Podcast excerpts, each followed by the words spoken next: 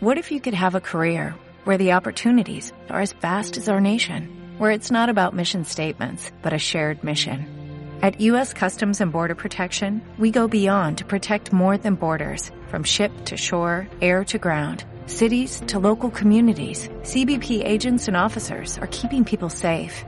Join U.S. Customs and Border Protection and go beyond for something far greater than yourself. Learn more at cbp.gov/careers.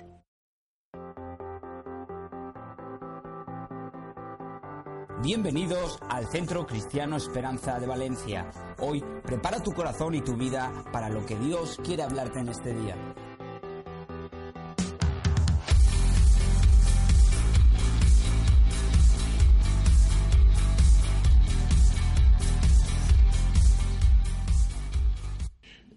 Sin dudas este va a ser un año, el que ya se avecina, el 2018, de grandes victorias en el nombre de Jesús. Amén. El lema que nos va a presidir, ustedes saben que tenemos una palabra en, las iglesias del Centro Cristiano Esperanza, el poder del acuerdo, que nos, nos preside por cinco años. Hacemos una palabra para cinco años y luego cada año vamos trabajando una palabra que tenga un punto de contacto con esto.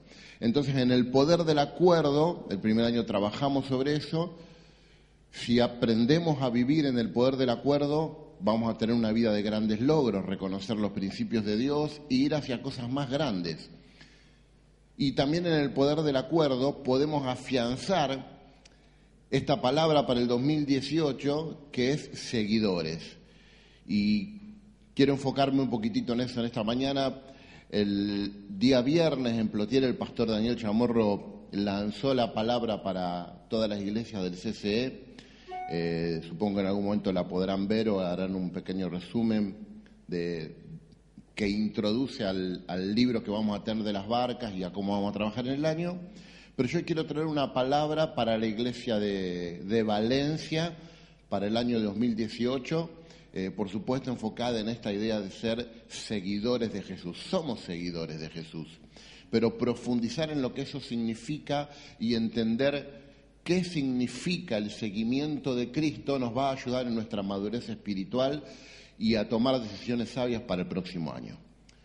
Hay un poeta mexicano llamado Amado Nervo, no sé cuántos lo conocen, seguramente nadie porque murió en 1819, 1919, perdón. Este, este su nombre es, de hecho, uno de los escritores más reconocidos en México, un clásico. Y él se convirtió al Señor, se hizo cristiano de muy grande, de viejo. Y dejó escritas algunas poesías que a mí al menos me parecen fascinantes, extraordinarias. Siempre me gustó leerlo, lo descubrí cuando era adolescente a este, a este escritor. Y recordé hace unos meses una poesía que él escribió un poco expresando su dolor de haber conocido al Señor tarde, desde su punto de vista, por supuesto. Él era un hombre ya anciano y se da cuenta que eh, cuando Cristo aparece en su vida, para él todo cambia, su manera de ver y de entender el mundo cambia. Como muchos poetas, un hombre bastante perturbado, muy oscuro en algunas cosas, pero lo ilumina la luz de Jesús y algo profundamente cambia en él. Y él en uno de sus poemas habla de, eh, se llama Si tú me dices ven, y expresa cuál es su respuesta. Y en una parte eh, dice, llegará tu santuario casi viejo al fulgor de la luz crepuscular, es decir, en el ocaso de la vida, cuando ya se está poniendo el sol de nuestra vida. Si me permites muy breve, le leo este, este poema de Amado Nervo que se llama Si tú me dices ven, ¿quiere escucharlo? Dice así, si tú me dices ven, lo dejo todo. No volveré siquiera la mirada para mirar a la mujer amada, pero dímelo fuerte, de tal modo que tu voz, como toque de llamada, vibre hasta en el más íntimo recodo del ser, levante el alma de su lodo y hiera el corazón como una espada. Si tú me dices ven, todo lo dejo. Llegaré a tu santuario casi viejo y al fulgor de la luz crepuscular, mas he de compensarte mi retardo, difundiéndome, oh Cristo, como un nardo de perfume sutil ante tu altar. Y en esta poesía yo creo que él refleja la radicalidad del llamado de Jesús. Yo creo que este hombre ya en sus últimos, no sí, fueron sus últimos días en definitiva, si tú me dices ven, lo dejo todo. Si tú me dices ven, no vuelvo la mirada siquiera para mirar a la mujer amada. No lo pienso. Y aunque es tarde, y aunque es tarde, lo compensaré difundiéndome y utiliza la figura de la mujer que rompe el frasco de perfume de nardo puro en la Biblia, quebrantándome, entregándome absoluta y completamente ante tu altar. Es un hombre que tuvo un encuentro con Dios y que escuchó la voz del Señor diciéndole, sígueme.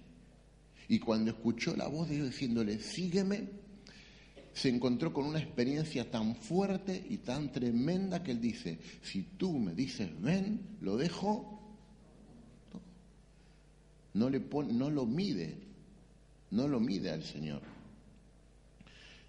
En Lucas capítulo 5, si usted tiene una Biblia, lo voy a invitar ahora a leer, hay uno de los pasajes, quizás Lucas es el más detallista de los evangelistas, donde nos, nos relata el momento en que Jesús llama a Pedro, a Juan y a otros de los discípulos a seguirle.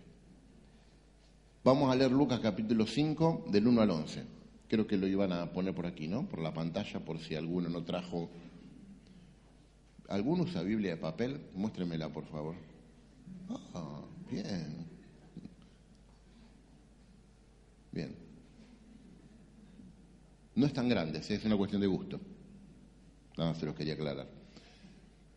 ¿Tiene Lucas 5 ahí? Un día, diga conmigo un día. Esta palabra en griego es egeneto, se traduce acontecer, sucedió o se traduce un día. Y hace referencia a un evento sin conexión directa, sin causa con algo anterior. Simplemente es un día, un momento.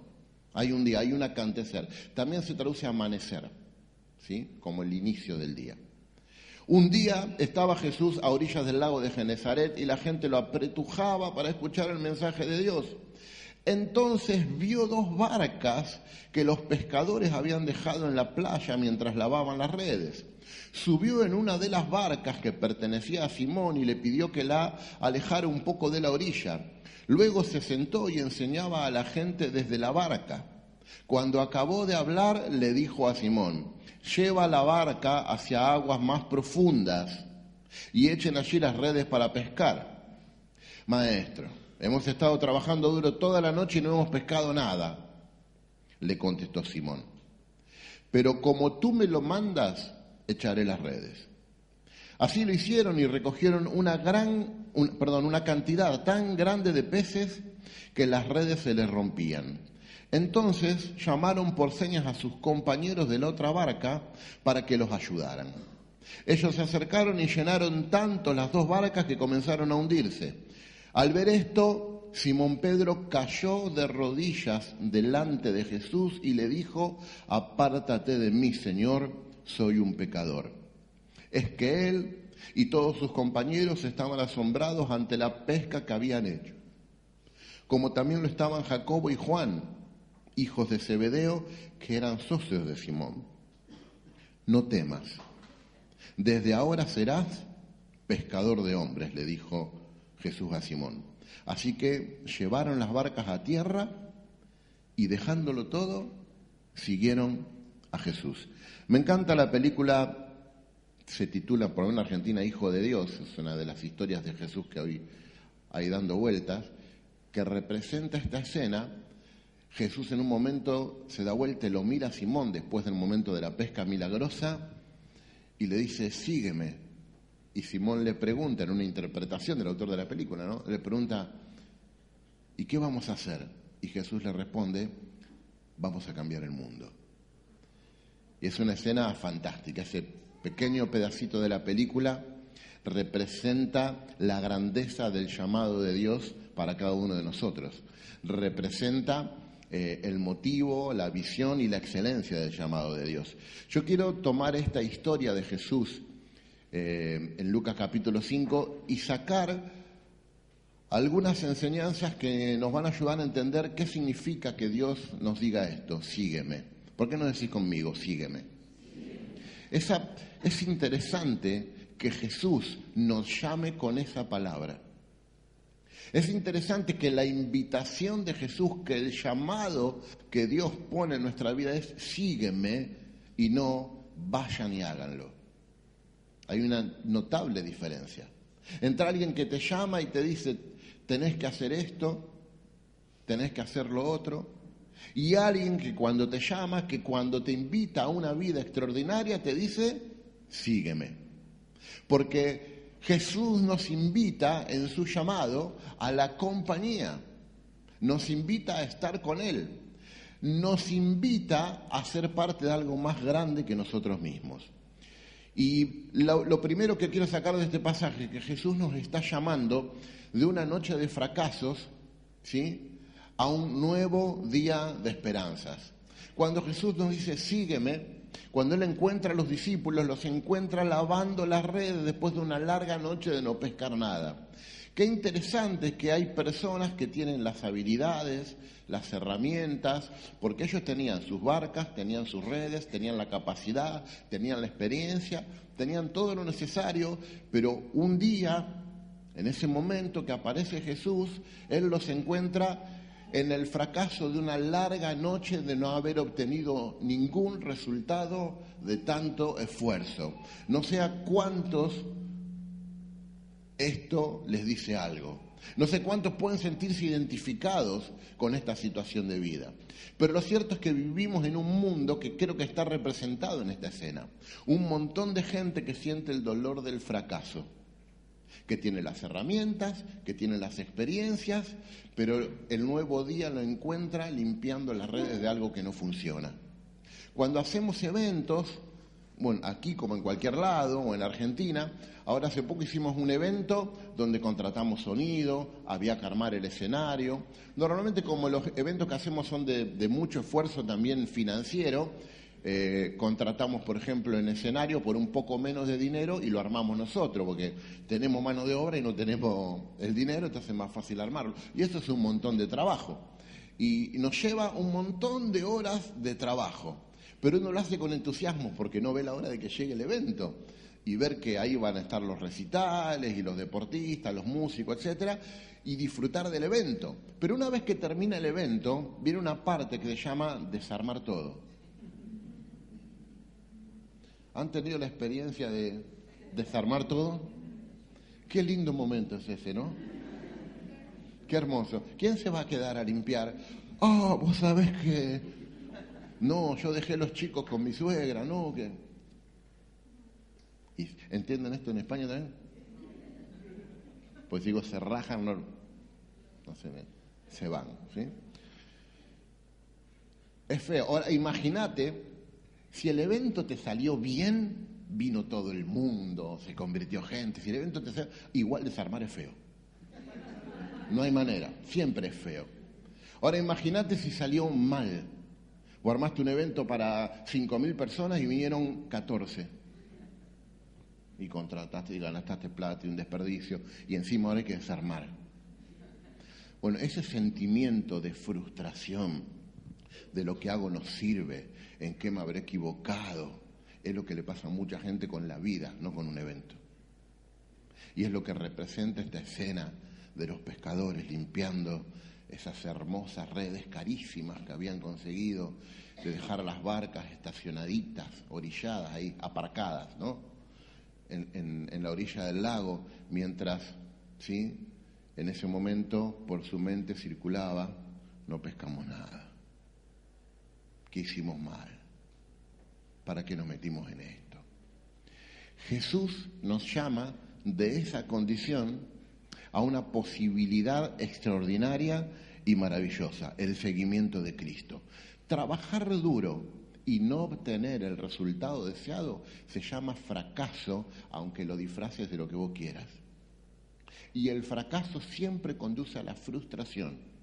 La frustración es vivir con la sensación de, yo sé que tengo cosas que son valiosas, pero no puedo decodificar, no puedo decodificar la vida, entender qué pasos tengo que dar para que aquello que yo tengo que es valioso dé resultados me dé lo que necesito. Me ha tocado charlar con chicos de 21 años, con fuertes sentimientos de frustración,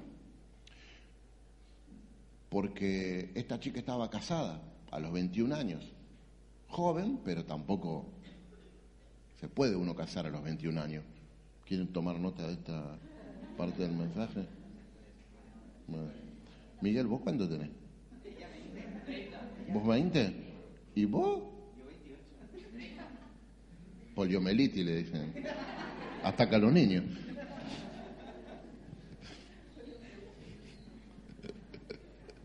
Terrible, Miguel. Bueno, hay que cuidarse de alguna gente, está bien, pero uno se puede casar a los 21 años. No es un pecado. Pero estaba frustrada porque empezó a ver lo que otras personas hacían y ella no lo podía hacer y no, y no se sentía... Y le agarró ese ataque de frustración a los 21 años, con el mundo, con la vida por delante, frustrados. Sin embargo, hoy se habla como nunca de depresión en adolescentes, eso no existía. Hace 20 años no existía. Hoy hay depresión adolescente. Hoy hay depresión en niños. Hoy se habla de una epidemia de soledad infantil. Hay un nutricionista en Argentina, no, es creyente, pero él, escribe esto, dice, tenemos una seria epidemia de soledad infantil. Él como nutricionista habla de lo que es la comida.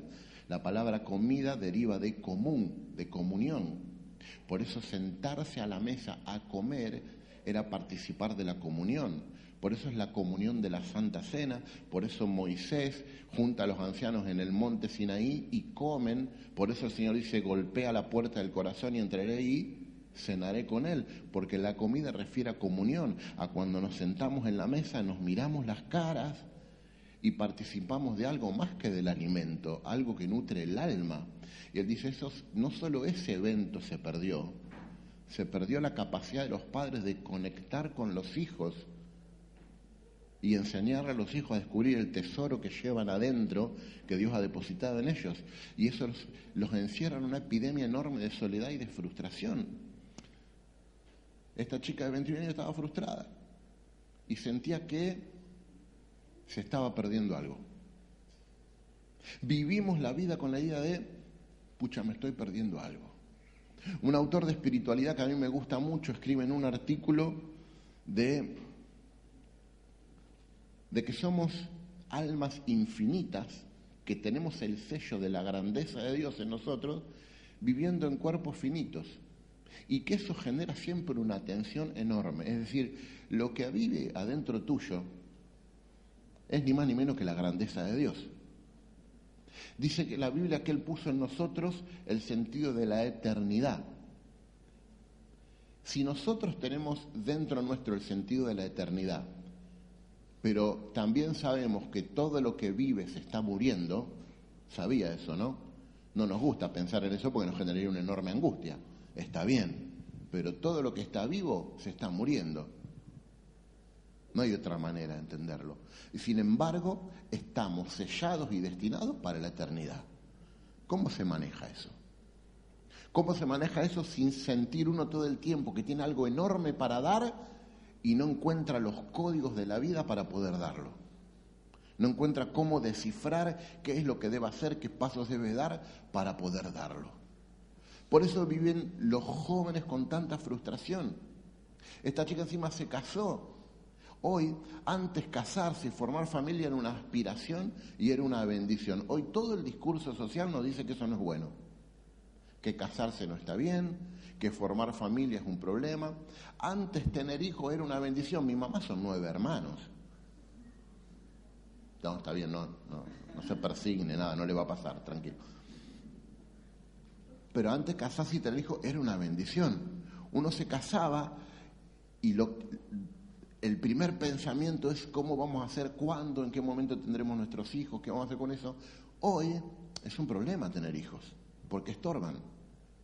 Y tienen miedo de casarse, tienen miedo de tener hijos, y se perpetúa una generación de gente de adolescencia eterna, que tienen su departamento, su automóvil, un gran trabajo, su profesión, pero no quieren compromisos tienen miedo de vivir por algo más grande que ellos mismos y se vuelven héroes del individualismo y viven en estado de frustración.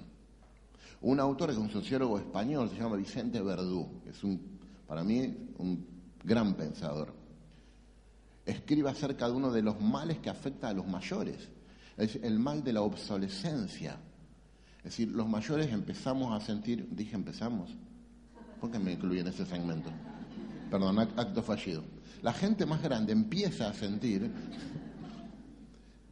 claro que nos volvemos obsoletos, la tecnología nos pasa por encima, nos pasa por encima.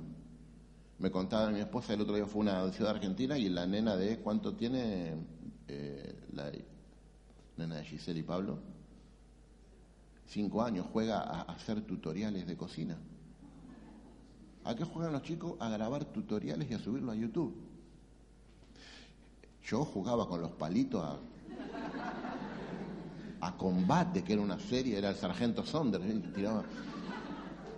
Los chicos juegan, entonces uno mide esas distancias y ya entra en un poco de pánico. El mal de la obsolescencia es que estás entrando, no es siquiera sentirte inútil, es peor que eso. Hay un sentido de inclusión porque estás, estás perdiendo tus posibilidades, estás quedando en desuso es el mueble que hay que taparlo y hay que meterlo en un rincón. Entonces, con todo esto luchamos en nuestro mundo hoy. Esto se potencia, dice otro autor de espiritualidad, él es, es alemán pero vive en Estados Unidos.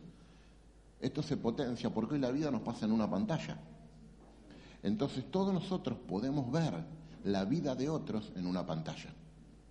Y cuando vemos la vida de otros, empezamos a tener añoranzas y a decir, ¿por qué a mí no me pasa lo que le pasa al otro? Entonces ves la foto de eh, Juancito, que fue a Nueva York y te tira la torre, la, selfie con la torre, ¿cómo es? El Empire State o la Estatua de la Libertad. A Torre Eiffel y se fue a otro Nueva York. Porque... y te tira la selfie con la Estatua de la Libertad así y cara de selfie entonces vos mirás y decís, qué bendición que Juancito pudo viajar. Yo este año me voy a ir a, Chiribella, ahí cerca de la casa de los pastores, a pasar fin de año, porque es para lo que me alcanza. Y te encanta ver cómo a Juancito le va bárbaro y a Josecito le va re bien, y vos estás en el mismo lugar que tuviste siempre. ¿eh? Y te encanta eso, ¿no? Bueno, ese sentimiento se sigue llamando envidia. Se llamaba antes y se llama ahora. Un estudio que hace Gallup, una de las consultoras muy importantes de Estados Unidos, demostró hace muy poquito eh, una conexión entre la depresión de los adolescentes y la red social Instagram. Especialmente sobre eso lo hicieron. No hacía falta que ellos hagan un estudio, nos damos cuenta. Que nosotros miramos las fotos de la vida de otros y creemos que la vida le pasa a ellos y a nosotros no nos pasa. Además de la estupidez que cometemos de comprar que la vida es una foto, ¿no? Porque la fotito en la Estatua de la Libertad le salió 5.000 euros y todavía lo está pagando. Entonces va a ser dos años que no va a dormir tranquilo, pero se sacó la selfie en la estatua. Pero nosotros compramos la vida y vendemos nuestras vidas en una foto. Entonces nos desvelamos por subir. No está mal esto, ¿eh? no, no se vayan ahora a, ir a sus redes y saque, siga sacando selfies, siga disfrutando. Lo que no tiene que hacer es comprar que la vida de otro es mejor que la suya. O comprar que usted puede vender su vida en una foto. Es mucho más que una foto la vida. Es enorme. y tiene grandeza. Entonces, todo este sentimiento de frustración se potencia desde este lugar. Y me ha tocado hablar con gente, jóvenes y grandes, con un fuerte sentimiento de frustración, cristianos con vidas maravillosas, no le pasó ni la décima parte de lo que le pasa a otras personas y no son felices, porque la felicidad siempre está un paso adelante. Si tuviera, si a mí me hubiera pasado, si yo pudiera ser como él, si algún día y después logran hacer algo, hacen un viaje y vuelven y las vidas siguen siendo las mismas, porque los viajes duran unos días, ¿sabían? y después hay que edificar, hay que echar raíces en un lugar, hay que construir vidas sólidas, hay que tener proyectos sustentables, hay que aprender a soñar con cosas grandes que demandan esfuerzo y dedicar la vida y el tiempo a bendecir a otras personas, va a seguir siendo siempre la única manera de encontrar el camino de la felicidad. Escúchame esto, dedicar la vida, entregarse, para bendecir a otras personas es la única manera y va a ser siempre la única manera de encontrar el camino a la felicidad, porque Dios nos diseñó para eso. Y vivir fuera del diseño nos va a doler, te va a doler siempre. Así que cuando Jesús dice, sígueme, no es el amo llamando a sus esclavos a trabajar para él. Cuando Jesús dice, sígueme, te invita a la comunión con Él para construir cosas extraordinarias. Sígueme hacia la grandeza, sígueme hacia lugares maravillosos, sígueme hacia el lugar donde el alma encuentra su verdadera plenitud. Siempre vas a luchar con esa tensión entre la grandeza de Dios que te empuja. Encima a Dios le encanta revelarse, expresarse y darse a conocer. Y este Dios grande, enorme, maravilloso quiere darse a conocer a través de personas como vos, campeón campeona, como ustedes. Como, bueno, como yo ponele, que soy refachero, lindo. Pero también los quiero usar a ustedes. Así, negritos como Néstor, eh, como Camila, geniales, así, Una chica bárbara, de si alguno está interesado me llama. Jesús te llama de un día de fracasos a un día de una nueva esperanza. ¿Me permiten dejarle una palabra para la iglesia de Valencia, pastores? Eh, es el amanecer de un nuevo tiempo. Desamanece un nuevo día. Así que cuando te amanece un nuevo tiempo, abrí las antenitas, ¿sí? Porque acontece que Jesús pasa y todo lo que te parecía que no estaba mal va a empezar a estar bien todo lo que te parecía que estaba bien va a dejar de estar bien porque tiene que estar mejor. Cuando Jesús pasa siempre te invita a un nuevo nivel. En Juan capítulo 20, María va con sus perfumes a la tumba y cuando llega encuentra que el cuerpo de Jesús no está. María va con una ofrenda que no sirve.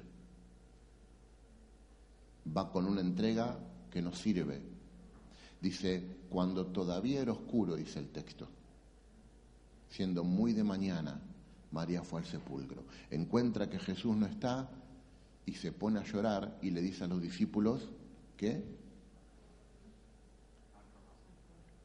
se robaron el cuerpo del Señor. Porque María no, no puede correr en la mente de María la palabra de Dios. Jesús les había dicho muchas veces que iba a resucitar. Pero lo que corría en la mente de María el discurso social. Los fariseos le pidieron a los romanos guardias en la tumba porque ellos sabían que los discípulos se iban a querer robar el cuerpo para después decir que había resucitado. Y el primer pensamiento de María es, nos están haciendo esto. Ella le cree más al discurso social y a las amenazas que a la palabra de Dios. Así que va con una ofrenda que ya no sirve. En el 2018 ustedes van a tener que cambiar la manera en que ofrendan dinero, tiempo y esfuerzo, porque viene un nuevo día de parte del Señor. ¿Cuántos pueden recibir esto? Háganme así. Venga con la ofrenda correcta. La escena termina que Pedro y Juan corren a la tumba y ven y creen, pero María se queda ahí llorando. Y aparecen dos ángeles ¿dónde está el cuerpo de mi Señor? Y se da vuelta y lo ve a Jesús y lo confunde con el jardinero. Y dice, si usted sabe dónde se lo llevaron, hasta que Jesús le dice, Una sola cosa le dice, María. Y cuando Jesús te llama por tu nombre,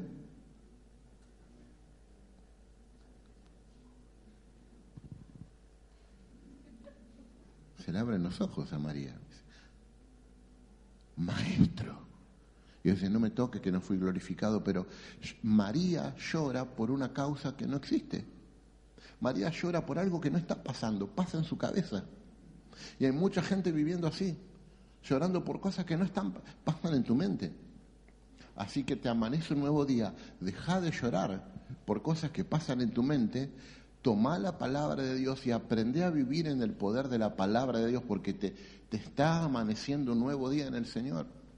Está amaneciendo algo completamente nuevo y maravilloso. Aprende a ver las señales. Vas a conocer a Jesús de una manera que hasta ahora no lo habías conocido. Amén. Cuando Jesús nos llama, lo segundo en cuanto a esta palabra de seguirlo, Jesús transforma todo lo que ponemos en sus manos. Jesús llega y ve dos barcas fracasadas, orilladas, y en un momento le va a pedir a Pedro la barca. Y Jesús hace algo bellísimo, que lo hace siempre. Cuando nosotros le damos algo a Jesús, Pedro le da una barca que no sirve y Jesús la transforma en un púlpito para ministrar multitudes. Vos le das a Jesús algo que tenés que para vos no tiene sentido y Jesús lo resignifica, lo redimensiona, lo reutiliza, lo redime. Esto significa redimir. Todo lo que vos ponés en las manos de Dios, el Señor siempre lo redime. Dios no es un consumidor, no necesita nuestras ofrendas. Me podrías dar todos los animales del campo, le dice a David, y a mí no me bastaría, así que yo no necesito tus ofrendas, yo necesito tu corazón quebrantado, con eso me alcanza. Todo lo que ponemos en manos de Dios, Dios lo resignifica y lo utiliza para bendecirnos, para nuestro beneficio y para bendecir multitudes. Así que cuando Jesús te está diciendo, sígueme, no solo que no tenés que tener miedo de seguir a Jesús y de comprometerte, sino que tenés que estar dispuesto a que seguir a Jesús es poner en sus manos todo lo que tenemos. No puede ser que nosotros le entregamos nuestro corazón al Señor, pero nunca la billetera. Señor, te entrego mi corazón, pero mi agenda la manejo yo. No hay otra medida más grande del compromiso que la ofrenda de dinero y de tiempo. El dinero no es en Argentina decimos el bill metal por las monedas, aunque las monedas ya en Argentina no existen. El bill dinero. El dinero es sucio, decimos. No, no, el dinero es vida. Porque cuando usted invierte esfuerzo, energía y habilidades en la empresa, en, en, el empleo en que usted se dedique, ¿qué le dan a cambio de eso? Dinero. El dinero es la vida que usted pone en algún lugar y le dan a cambio ese valor que llamamos dinero. Así que cuando usted le ofrenda al Señor, le ofrenda vida, no algo vil. Y cuando usted utiliza ese dinero para un proyecto de vida noble, sustentable, que honre a Dios, usted santifica ese dinero. Porque a veces uno tiene que, yo no sé si alguno tiene como vocación trascendental ser, por ejemplo, mozo. ¿Alguno acá es mozo? ¿Cómo se dice mozo? Camarero. ¿Alguno acá es camarero? ¿Hay un camarero? No por, para no ofender a nadie. ¿Quién? ¿Quién es camarero? Eh, ah, claro, Ezequiel, ahí también. Uno no tiene como vocación, tu vocación no es ser camarero, tu vocación es la música. Pero hay que trabajar de camarero, porque cuando trabajas de camarero, ¿qué te dan? Dinero. Y eh, con ese dinero, aunque a la esposa no le guste, tiene como cuatro guitarras, equipo de... ¿eh? Porque usted lo invierte en su propia vida. Y a veces hay que hacer eso, pero usted tiene que reconocer su vocación y hacia dónde hace dirigir su vida. De esa manera, usted nunca trabaja por dinero, el dinero trabaja para usted y usted lo santifica. El Señor te llama a poner todo lo que tenés en sus manos porque Él lo va a redimir y va a hacer que eso que a vos te parece que no está bueno, que no está bien, adquiera un significado notable, porque el Señor es un experto en esto. Amén. En tercer lugar, Que Jesús nos llame siempre implica un sentido de elección. Y esto es bellísimo para, para lidiar con esta idea de fracaso y de dolor que tenemos. Eh, el hecho de que Dios nos elija nos da legitimidad en la vida, es lo que nos da autoridad. ¿Por qué hacemos lo que hacemos? Porque Dios me eligió para esto, porque fui seleccionado. Claro, es como si un día yo entro al entrenamiento del Barcelona y le digo a Messi, sentate en el banco y voy a jugar yo. ¿Por qué? ¿Por qué la risa? ¿Me, la puede, ¿Me puede explicar por qué te reíste de esa manera, vos, la del pianito? ¿Te pensás que no puedo jugar como Messi? Listo, después vamos a hablar. Ahora voy a jugar yo. ¿Y por qué? Porque yo tengo ganas. No, te eligen, campeón. Te miden, te prueban, te eligen. ¿Estás adentro o estás afuera? Y que Dios te elija sigue teniendo ese significado. Estás adentro. Jugás vos. ¿Y por qué juego yo? Y acá es donde la mayoría de los cristianos tienen el mayor problema. ¿Y por qué yo? ¿Y por qué juego yo? ¿Y cómo que Dios me eligió a mí para esto y no para lo otro? Ustedes, dice Isaías, que van tras la justicia y buscan al Señor, escúchenme, miren la roca de la que fueron tallados, la cantera de la que fueron extraídos. Miren a Abraham, su padre, y a Sara, que los dio a luz. Cuando yo lo llamé, él era solo uno, pero lo bendije y lo multipliqué. Miren la cantera de la que fueron arrancados. ¿Vos te acordás cuando te llamó el Señor? ¿Te acordás cuando Dios te llamó? ¿Te acordás cuando te acercaste a Jesús y lo conociste por primera vez? Y dijiste, yo quiero eso que Dios tiene. Vos pensabas en vos nada más. Tenías necesidades. Y decías, yo quiero que Jesús venga y arregle todo lo que rompí. Que venga y, me, y me reconecte con la vida. Hasta que en un momento se te abren los ojos y vos decís, yo quiero comprometerme más con Jesús. Yo quiero más de Dios. Y lo medimos a Dios. Pero llega un punto en que dejamos de medirlo y le damos todo. En ese momento es cuando entendemos lo que es el llamado. Y Dios dice, mira la cantera en la que fuiste arrancado. La cantera no es el lugar de donde te sacó. Uy, yo estaba depresivo y ahora soy feliz. Uy, yo tenía un cáncer y me sanó. Uy, no, no. La cantera es, Abraham, es Sara. La cantera es toda la gente que ha sido seleccionada, vos sos parte de un equipo más grande. Vos sos una idea de Dios. ¿Sabías que la Biblia dice que Dios nos eligió en Cristo antes de la fundación del mundo? O sea, antes de crear el mundo ya me pensó a mí y a quién más. Y a Cristo. Nunca me pensó aparte de Cristo. Y si Cristo es el que tiene que venir a morir por mis pecados, ¿significa que Dios ya sabía lo que mis errores le iban a costar de antemano y aún así me eligió? Este es el verdadero sentido de elección. No es que rompiste todo, nene, bueno, te voy a dar otra oportunidad. No, no, lo hagas más. Algunos tienen esta relación con Dios. Me voy a acercar a Dios hasta que vuelva a meter la pata, a ver cuánto aguanto. Y Dios te eligió de antes, conoce de todos tus errores, lo, sabe, lo supo siempre y aún así te eligió, pero a nosotros nos cuesta sentirnos elegidos. Yo recuerdo un torneo de judo, hacía judo cuando era chico, era un torneo interno ahí en el club. Entonces judo tiene mucha técnica el, deporte. Y este era un torneo donde se medía la técnica. Y todos iban compitiendo y te cruzaban con gente de otra categoría, más grande, más pesado. Y a mí me toca luchar con uno que me sacaba como cuatro cabezas. Yo lo miraba así, esto. Entonces lo agarro y lo tiro de la primera. Y dice, escucho que todos dicen, oh". Así como lo tiré, el tipo me agarró de acá arriba, me sacó, y perdí al instante. No volví a pelear nunca más. Y yo estaba esperando otra oportunidad. Y no me llamaban. Y todos peleaban tres, cuatro veces. A mí una sola vez no me llamaban nunca más. Uy, yo tenía una bronca. Y llega el momento de la entrega de premios. Y hay el mejor de todos, el segundo, el tercero, y después tres medallas por categoría y diploma de gracias por participar. Yo estaba esperando mi diploma tranquilamente. El primero, como nos conocemos, ya sabíamos que le iba a tocar a él, eh, un monstruo. Era, siempre se sabe quién es el mejor en un grupo, ¿no? Bueno, el segundo, bien se sabe. El tercero, esperábamos que sea, y dicen Barabachi Pablo, y otra vez se escuchó. Oh. Onda, se equivocaron. Y yo miré así y digo, entonces se para el sensei, el profesor, y se da cuenta que tiene que explicar la situación. Y él dice, esto es un torneo de técnica, no es un torneo de quién gana. Y acá lo que evaluamos es la técnica. Y no bastó ver la primera vez cómo con alguien de no sé cuánta categoría superior a él, él logró tirarlo. Nadie de los demás lo pudo hacer eso. Por lo tanto, chupate esa mandarina. ¿Quién es el mejor?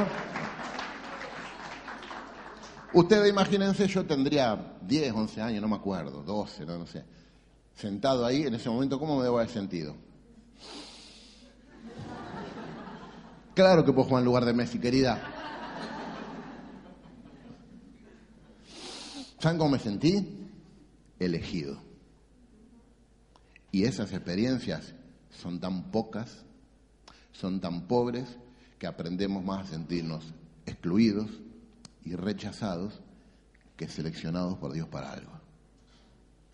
Como ya es la hora, y yo ni empecé, así Néstor no me mira, me corren con el reloj, acá me tiran cosas después. Te voy a decir esto. ¿Puedes? A ver ahora si tocas como un pianista. ¿Eh? Dale, Ray Charles, toca vos ahora. no. ¿Cómo te llamas para? Vos subís videito con mi hija a veces.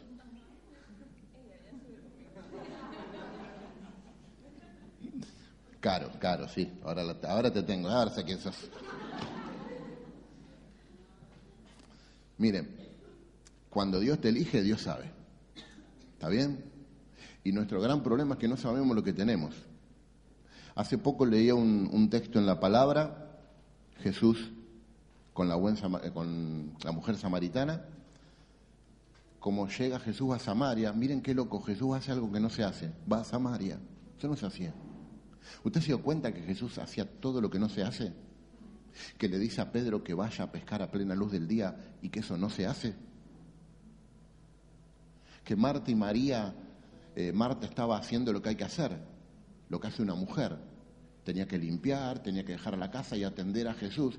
Y María hizo lo que hacían los hombres, se sentó a escuchar al Señor. Era una atrevida. Y Jesús le dice a Marta que ella no entendió nada. Así que cuando Jesús te dice, sígueme, prepárate. Prepárate, porque Dios te está eligiendo y te está diciendo, a vos te van a decir que lo que vos querés hacer no es, no es lo que se hace.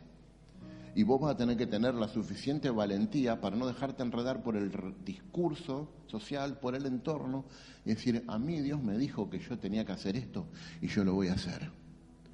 Porque si Él te dijo, sígueme, Él cree en vos. Nosotros creemos en Dios y aunque este es un mensaje que también escuchamos, que creemos en Dios, pero que Dios cree en mí, es reinspirador, remotivador, me dicen, sos un campeón, dale, Superman, todo lo que quiera, y salimos envalentonados de un culto, cuando apoyamos la cabecita en la almohada, nuestros pensamientos nos comen la cabeza y volvemos a sentirnos miserables. Nuestros propios errores nos vuelven a, a golpear la puerta del corazón y quieren cenar con nosotros para condenarnos a una vida mediocre y de fracasos. Entonces tenemos que abrir la mente y saber que Dios nos elige.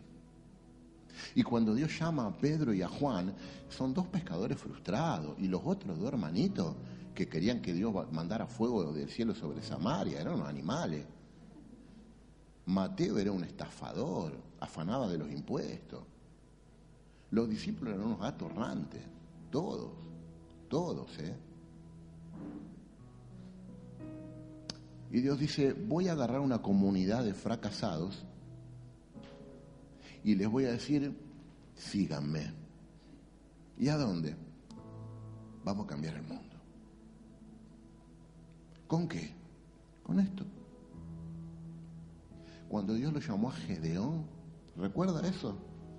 Gedeón escondiendo con miedo para que no le afanen la comida, los madianitas venían y el Señor le dice guerrero, esforzado y valiente y Gedeón no le puede creer ese discurso a Dios, porque lo que Dios habla va en otro tono con lo que Gedeón piensa de sí mismo. Entonces, aunque te lo prediquen mil veces, hasta que tu discurso interno no se formatea, no vas a poder creer.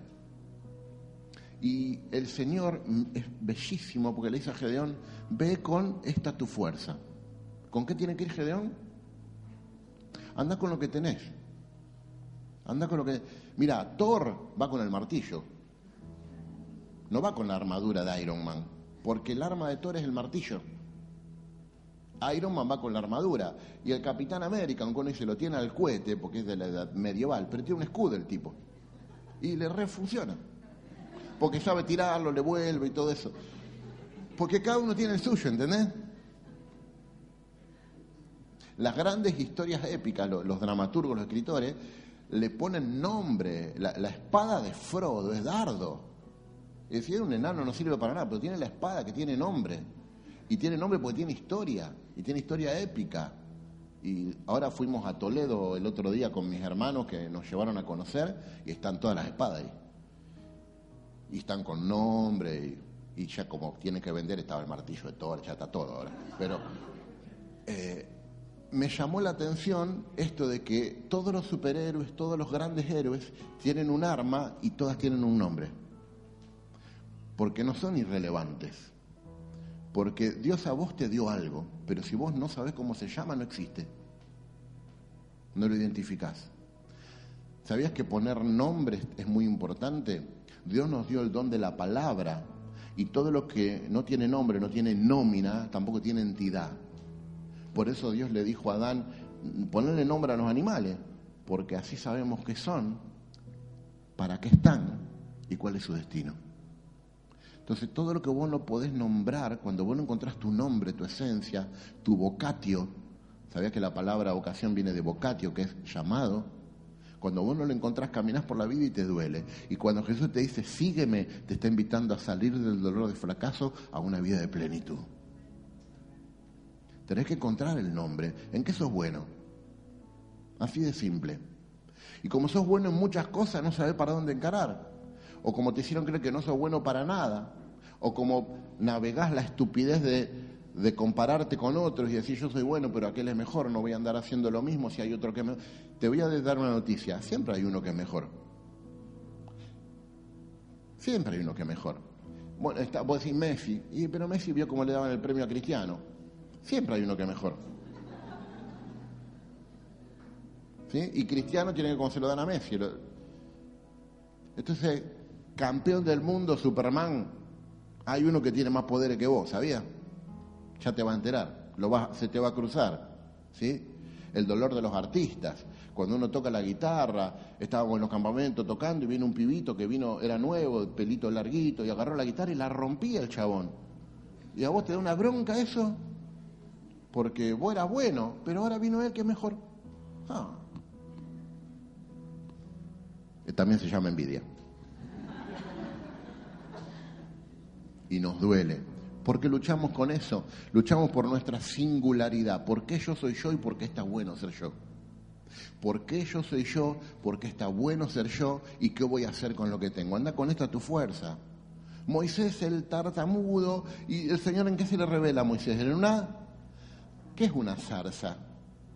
Una porquería.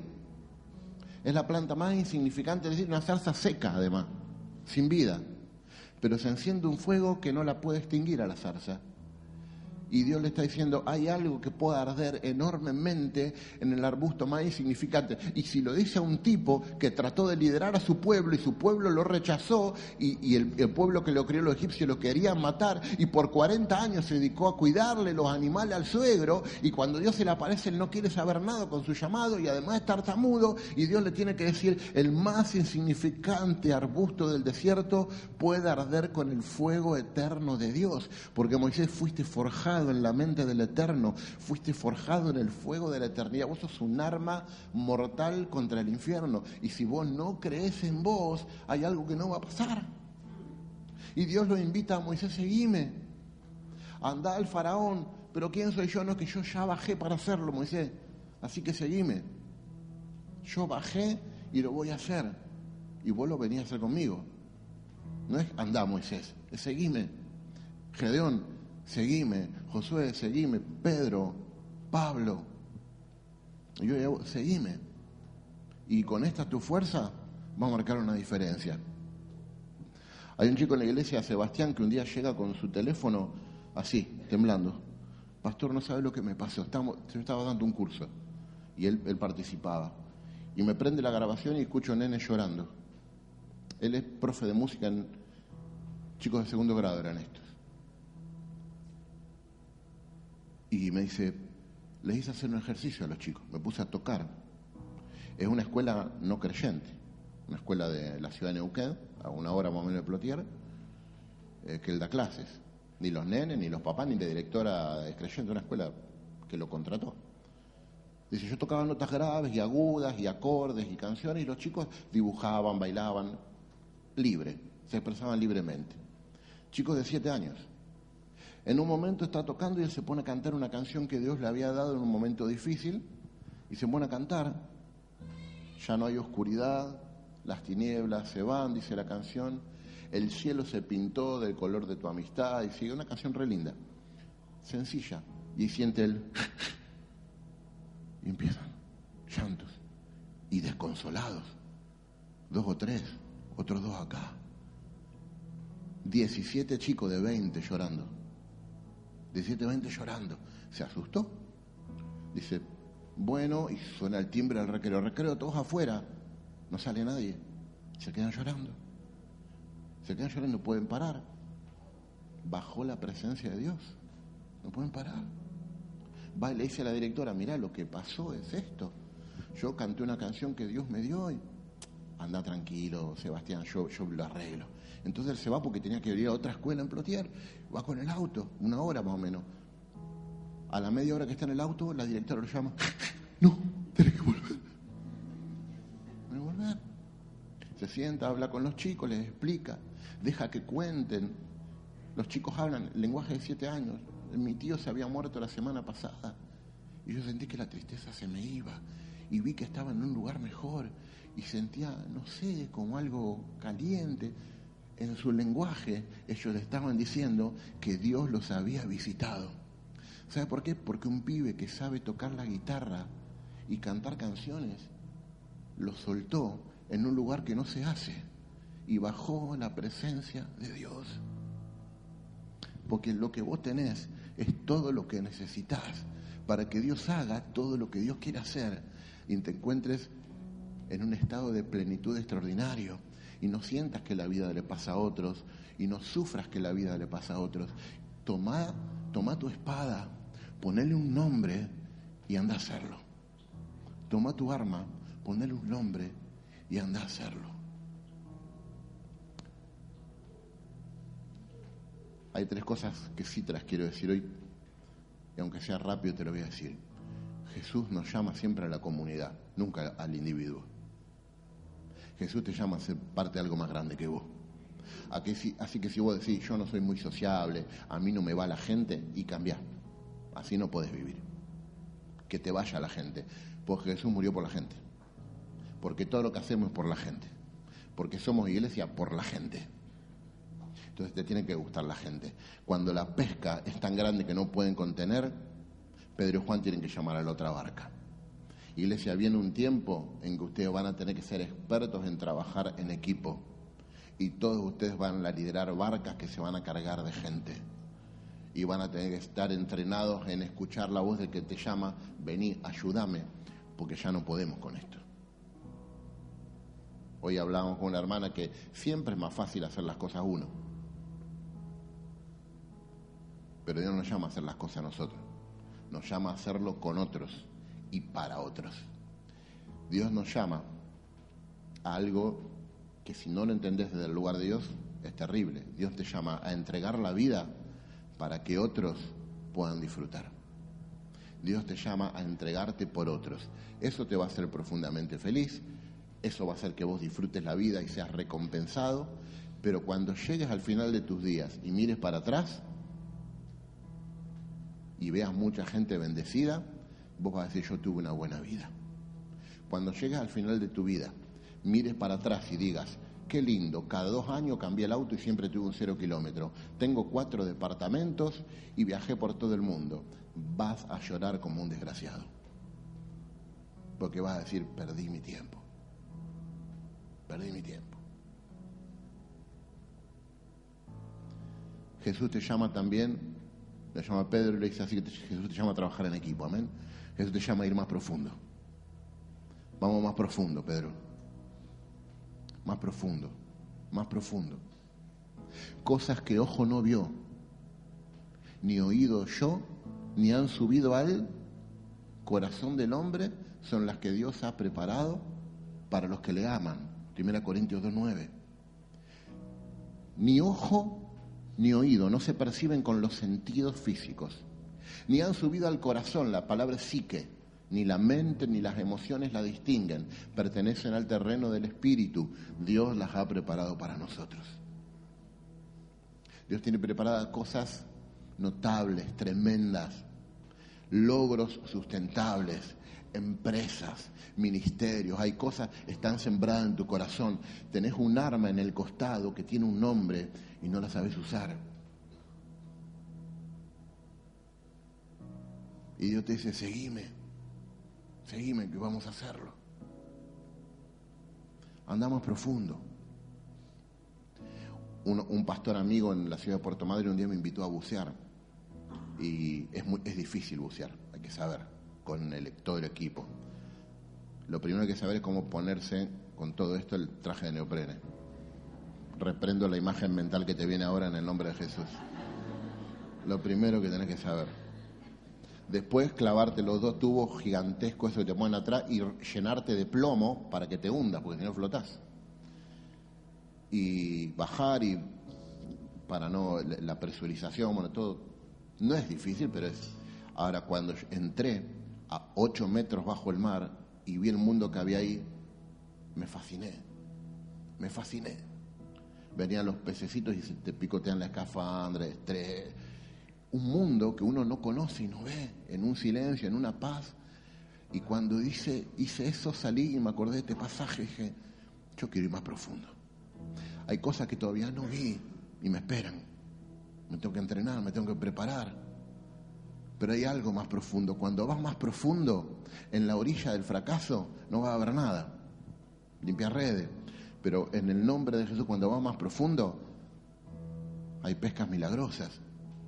Y Pedro cae ante los pies y dice, soy pecador. Puede ser que se dio cuenta. ¿Quién es Dios? ¿Tienen celular ustedes? Imagínense esto.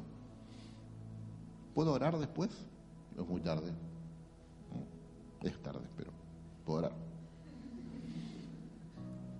¿Me permiten ustedes? Si alguno se tiene que ir, puede ir en libertad, igual. Pero déjame decirle esto. Si usted en algún momento se pierde en el Océano Pacífico y llega a una isla donde hay habitantes, hay nativos, cuyos antepasados se remontan a, miles de años antes de Cristo que habitan esa isla y no tomaron contacto con la civilización. Lo último que descubrieron fue el fuego, imagínese. La semana pasada descubrieron que había fuego. Eso es lo que hay. Usted llega ahí y saca el celular. ¿Usted cree que alguien le va a entender lo que es? Usted viene de otro mundo.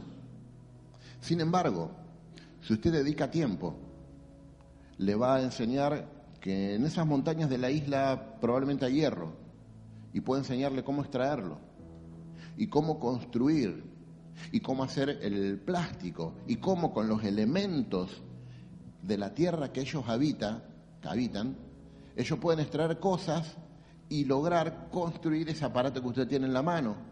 Y como hay ondas que circulan también por ahí que uno puede manipular y generar sonidos y las microondas. En definitiva, como ellos habitan su mismo planeta, usted va a encontrar un punto de contacto y aunque le lleve años, le va a poder explicar y hasta enseñar a fabricar el celular. Lo va a hacer. Pero cuando hablamos de Dios santo, ¿me escucha? Cuando hablamos de que Dios es santo, la palabra santo, aunque la asociamos con pureza, significa otro. Rudolf Otto, un filósofo alemán, el totalmente otro, decía. El, el alter, el completamente diferente, es de otra categoría, tiene otra entidad. ¿no? no podemos expresar, ni definir, ni contener. Él es santo. Él no tiene punto de contacto, no te lo puedo explicar. Cuando te expliqué todo lo que uno puede saber de Dios, te expliqué apenas el borde de su manto. Te expliqué una sombra de su grandeza y de su santidad, porque Él es santo, santo, santo. Cuando un hebreo quería hablar de que una columna era grande, no decía un columnón o un superlativo, decía una columna, columna, se repetía el sustantivo. Cuando habla de Dios que es santo, es lo único que se repite tres veces de esta manera en cuanto a los atributos de Dios. Él es santo, santo, santo. Y Pedro, ante esa pesca, lo primero que se da cuenta no es quién es Él, cuál es su espada y todo lo que pueda hacer. Lo primero que se da cuenta es a quién va a seguir. ¿A quién vas a seguir? Él es enorme. Jesús termina de calmar la tempestad y los discípulos estaban muertos de miedo por la tempestad, dice la Biblia, y temieron con gran temor y preguntaron, ¿quién es este? Que hasta los vientos y el mar le obedecen. ¿Ante qué clase de ser, qué entidad se para ante nosotros que le habla a las fuerzas de la naturaleza que nos aterrorizan y le obedecen y tienen miedo? Y Pedro tuvo temor de Dios. Y Jesús le dijo, Pedro, yo te voy a hacer pescador de hombres. ¿Por qué usted cree que ellos dejaron, lloraban por esos peces? Daban la vida y una vez que los tienen, ¿por qué cree que lo dejaron todo y lo siguieron? Porque cuando Jesús le dijo pescador de hombres, le dijo, yo voy a hacer que tu vida sea, tenga sentido. Vos no te vas a dedicar toda la vida a sacar pescadito. Vas a tener que venir a pescar para ganarte unos mangos a veces, ¿eh? Pero cuando te ganes esos mangos, metieron este proyecto que te voy a enseñar. Se llama Reino de Dios. Y está diseñado para cambiarle la vida a la gente. Dios nos llama a eso.